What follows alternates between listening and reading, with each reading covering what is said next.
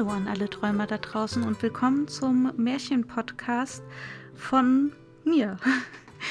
ähm, mein Name ist Kati und ich äh, habe mir gedacht, bei der ganzen Corona-Krise kann man nichts Besseres gebrauchen, als ein wunderbares Märchen zu hören bei eventuell einer heißen Tasse Tee oder Kaffee und sich einfach etwas zurückzulehnen und sich für ein paar Minuten keine Sorgen mehr machen zu müssen. Dieser sozusagen Podcast richtet sich eher an meine Mutter, die im Moment alleine zu Hause sitzt und äh, ihre ganzen sieben Enkelkinder nicht besuchen kann. Ähm, und deswegen dachte ich mir, dass es eine nette Unterhaltung sein wird, wenn sie meiner Stimme lauschen kann, wie ich Märchen vortrage. Natürlich sind aber auch alle anderen herzlich dazu eingeladen, mir zuzuhören. Ich werde vor den Geschichten ähm, ein bisschen Background-Infos preisgeben. Und ja, dieses Mal habe ich mir eine Geschichte ausgesucht, die heißt Thomas der Thomas der Thomas der Reimer. Ähm, das ist eine schottische, ein schottisches Märchen und äh, zwar hat dieser Thomas oder Thomas äh, wirklich existiert und war ein Gutsherr, ähm, der 1220 geboren wurde und im Jahre 1298 verstarb. Und ähm, man sagte über ihn, ähm, dass er prophetische Kräfte hätte. Also er könnte ähm, sozusagen vorhersagen, was passiert ähm, und hat auch äh, viele Sachen geschrieben. Gedichte hat er geschrieben, immer in Reimen und äh, mit prophetischen, ähm, na?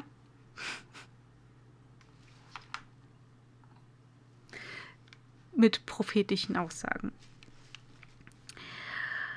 Ähm, es, der, dieser äh, Thomas war Gutsherr von äh, Ecrildor Ecuador wird heute ähm, Earlstone genannt, falls man danach suchen möchte. Und ja, dann fange ich einfach mal an, denke ich.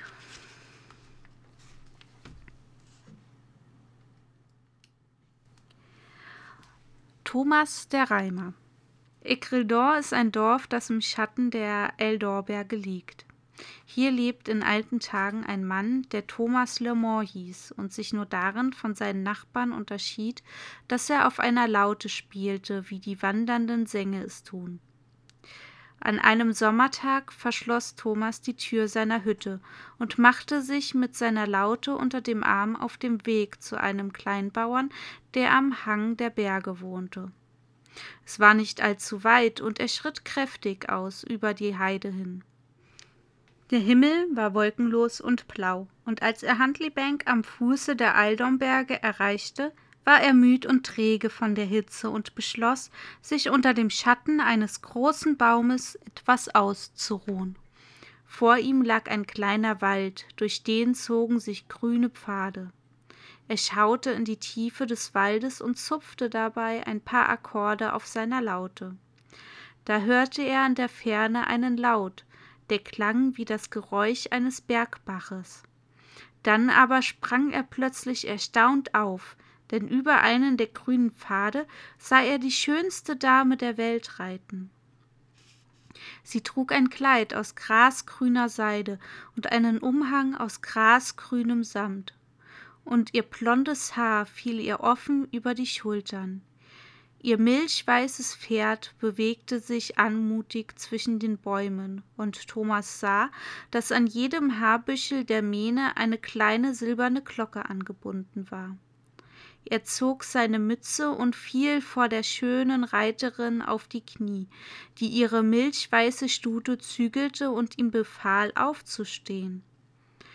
Ich bin die Königin des Feenlandes und komme, um dich zu besuchen, Thomas aus Ecrildor, sagte sie. Dann lächelte sie und streckte die Hand aus, damit ihr helfen könne, abzusteigen.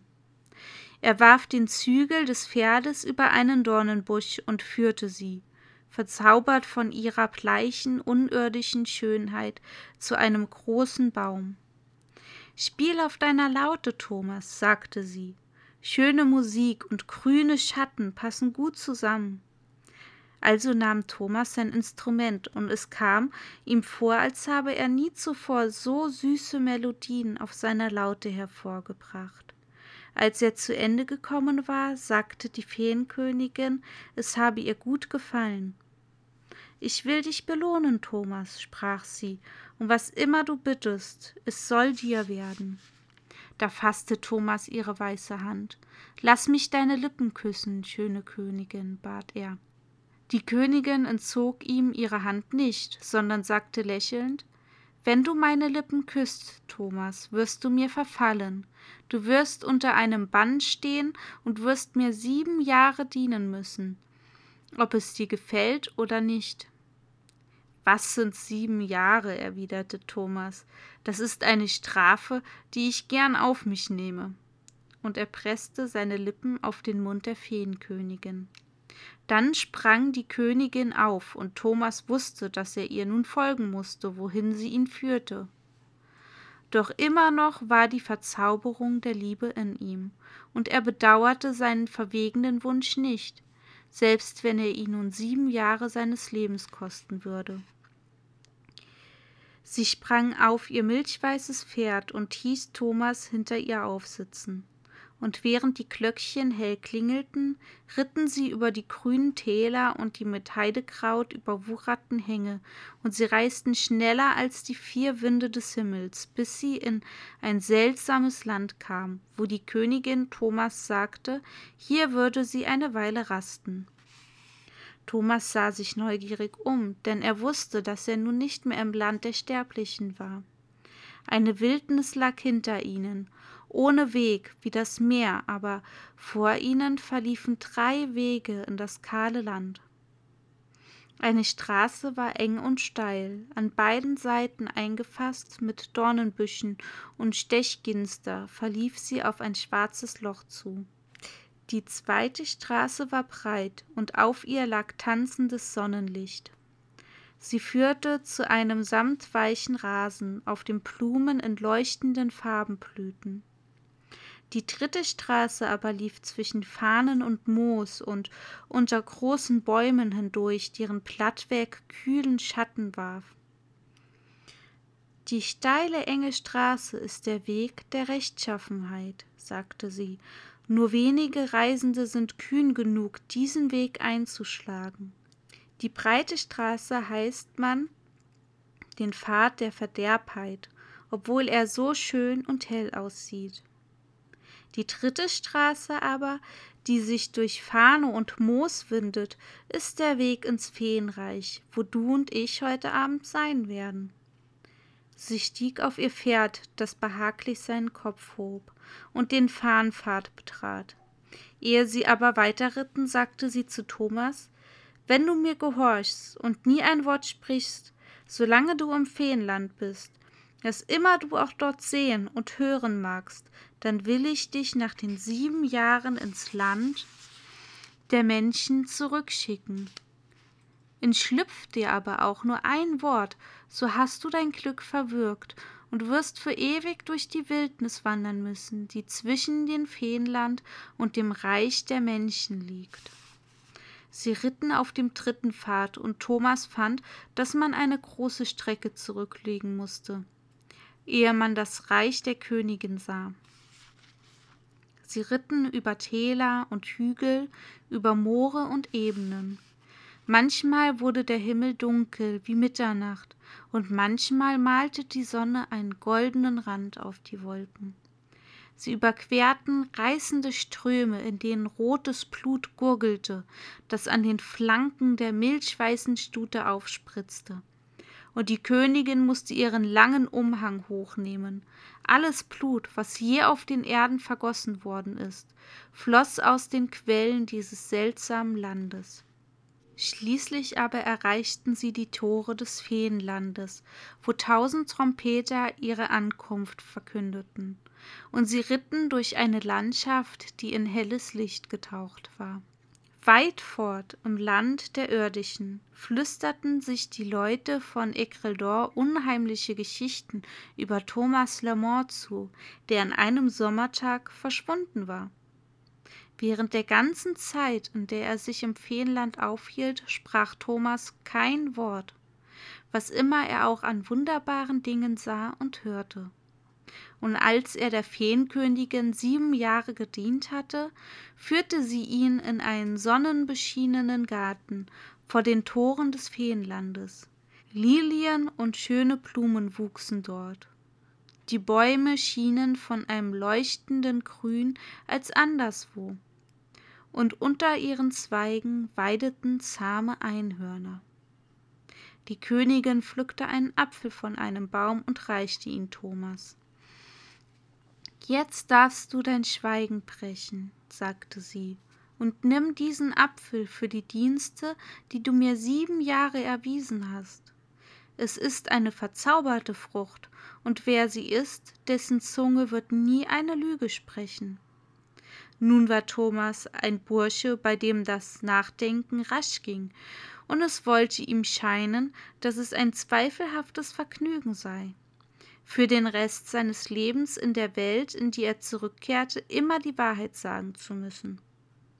Er versuchte dies der Königin zu erklären. Im Land der Menschen, musst du wissen, ist es oft nötig, etwas zu übertreiben, wenn man mit seinen Nachbarn ein gutes Geschäft machen oder die Gunst einer Frau durch Redegewandtheit gewinnen will. Die Königin lächelte und sagte Sei nur ruhig, Thomas, ein solches Geschenk, wie ich es dir mache, wird so leicht keinem irdischen zuteil es wird dir mehr Ruhm bringen, als du denkst, und man wird sich an den Namen von Thomas Lamont erinnern, solange Schottland besteht. Aber jetzt musst du gehen, Thomas, doch höre noch dies. Die Zeit wird kommen, da ich dich zurückrufe, und du musst versprechen, dann meinen Befehlen zu gehorchen, wo immer du auch sein magst. Ich werde zwei Boten schicken, bei denen du sofort wissen wirst, dass sie nicht von deiner Welt sind.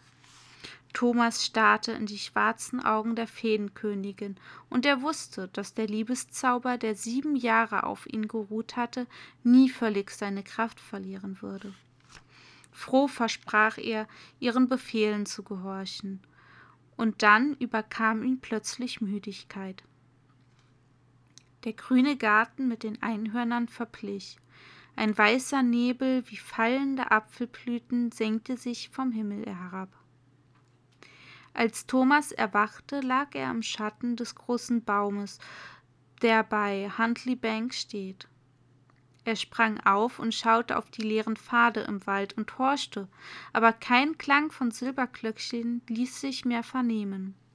Sein Besuch im Feenland, der sieben Jahre gedauert hatte, schien jetzt nichts weiter als der Traum eines Sommernachmittags. Da sprach er zu sich, eines Tages werde ich dort zurückkehren, und dann nahm er seine Laute auf und ging nach Eckreldor zurück. Neugierig darauf, was in dem Zeitraum von sieben Jahren wohl alles geschehen sein mochte, neugierig aber auch, weil er sich fragte, wie sich das Geschenk der Feenkönigin auswirken werde. Ich fürchte, ich werde viele meiner Nachbarn beleidigen, dachte er und musste lachen. Denn dahin wird es doch wohl kommen, wenn ich stets die Wahrheit und nichts als die Wahrheit sage.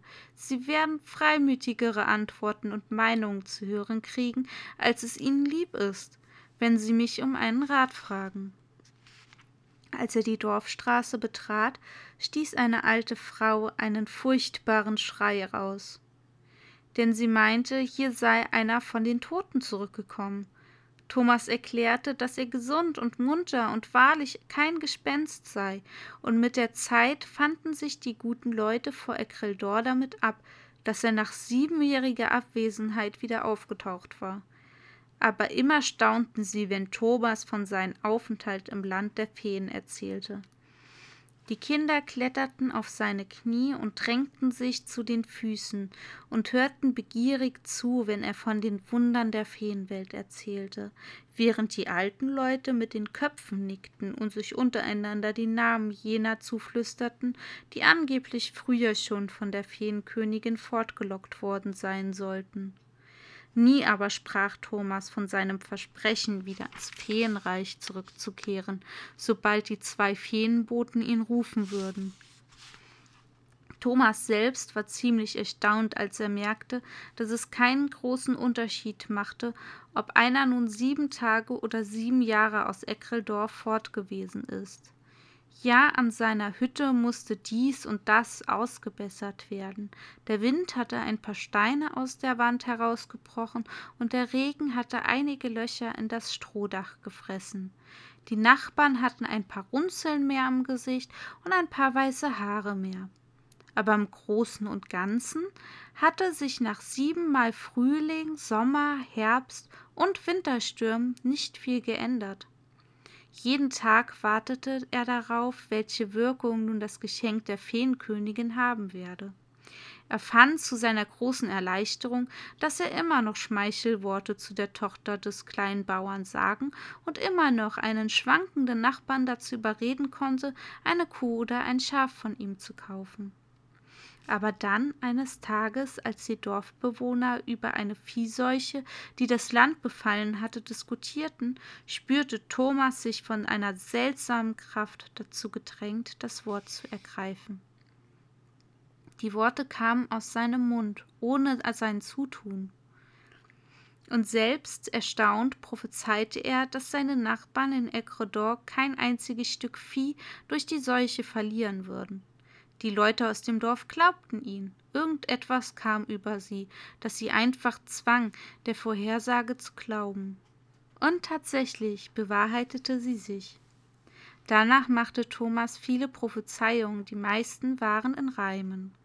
So konnte man sie gut behalten, und sie gingen von Mund zu Mund. Immer stellte sich ihre Wahrheit heraus, und sein Ruf verbreitete sich durch ganz Schottland. Viele Lords und Grafen belohnten ihn für seine Vorhersagen und bewunderten seine Fähigkeiten. Obwohl er viele Teile des Landes besuchte und viele vornehme Leute kennenlernte, blieb Thomas dennoch stets seinem Dorf Eckreldor treu. Mit seinem Geld baute er sich einen schönen Turm, in dem lebte er viele Jahre. Und doch bei allem Ruhm und Reichtum, so fanden die Leute, sei Thomas dennoch kein so ganz glücklicher Mensch. In seinen Augen lag immer das seltsame Licht eines Verlangens, als könnte er die Erinnerung an die Feenwelt nicht vergessen. Jedes Jahr gab Thomas in seinem Turm in Ecuador ein großes Bankett, zu dem alle Einwohner, die in der Nähe wohnten, geladen waren. Es war eine solche Nacht des frohen Festes, da die Pfeifer die Füße tanzen machen und die Herzen anrühren. Und in der Halle erklangen freudige Zurufe. Ale gab es so viel, wie jeder trinken wollte, und kaum ruhten die Tänzer aus, da wurden ihre Gläser schon wieder aufgefüllt, und Thomas begann auf seiner Laute zu spielen. Es war während eines solchen nächtlichen Festes, dass ein Diener in die hell erleuchtete Halle gerannt kam, eine seltsame Botschaft auf den Lippen. Sein Benehmen war derart, dass Thomas aufstand und Ruhe gebot, damit man hören könne, was der Diener zu sagen habe. Das Gelächter und die Gespräche verstummten, und die Stille hinein sagte der Mann O Herr, ich habe etwas höchst Seltsames gesehen. Aus den Bergen kommen eine milchweiße Hirschkuh und ein milchweißes Rehkitz die Straße herab. Wahrlich seltsam. Denn gewöhnlich wagte sich keines der Tiere aus dem Wald bis in die Nähe des Dorfes. Außerdem, wer hatte je von einer milchweißen Hirschkuh und einem milchweißen Rehkitz gehört? Die Gäste, Thomas allen voran, rannte auf die Straße, und ihr Staunen wuchs noch mehr, als sie sahen, dass die beiden Tiere sich überhaupt nicht um die Menschenmenge kümmerten und im Mondlicht weiter näher kamen. Und Thomas wusste, dass dies die beiden Feenboten der Königin waren. Freude überkam ihn, und er lief von seinem Turm fort. Die beiden Tiere nahmen ihn in die Mitte, und langsam verschwanden Mann und Tiere im dunklen Wald. Wie die Feenkönigin versprochen hatte, brachte die Gabe des Prophezeiten Thomas großen Ruhm. Und noch heute hörte man seitdem Worte und Reime. Der bekannteste Vorfall ereignete sich am 18. März 1285 Als Alexander III., einer der weisesten und größten Könige Schottlands, auf dem Thron saß. An diesem Tag schickte der Graf von Mörch nach Thomas dem Reimer und ließ anfragen, wie am nächsten Tag das Wetter sein werde. Am Morgen noch vor Mittag wird der stärkste Wind blasen, von dem man je in Schottland gehört hat, war Thomas Antwort. Am späten Vormittag schickte der Graf wieder einen Diener zu Thomas. Wo ist der Wind geblieben, den du vorhergesagt hast? fragte der Diener. Denn es war an diesem Tag schönes, mildes Wetter. Mittag ist noch nicht vorbei, erwiderte Thomas ruhig. Gerade da traf ein Bote beim Grafen ein und meldete, der König sei gestorben. Er sei auf einem Klippenpfad vom Pferd gestürzt und auf der Stelle tot gewesen. Da habt ihr den Wind, der großes Unheil über Schottland bringen wird, sagte Thomas. Und tatsächlich brach nach dem Tod des guten Königs für Schottland eine Zeit der Unruhen ein. Thomas prophezeite auch, solange Thornbaum steht unverbrannt, behält Ecrildon all sein Land. In dem Jahr, da der Thornbaum fiel, machten alle Kaufleute von Ecredor bankrott und bald darauf musste das letzte Stück von dem Gemeindeland verkauft werden. Zwei Prophezeiungen aber gibt es, die sich noch erfüllen müssen. Die Kühe von Goffre sind zwei mächtige Felsblöcke, die jetzt unter dem Wasserspiegel bei Ivergoffre im Firth of Tay liegen. Jedes Jahr, so sagt man, kommen sie ein paar Zentimeter weiter auf das feste Land zu. Wenn York versunken und London fällt, wird Edinburgh die schönste und größte Stadt der Welt. Das war's mit unserem heutigen Märchen. Ich danke fürs Zuhören, auch meiner Mama. Hallo Mama. Und wünsche noch einen wunderschönen Quarantänetag. Bis bald.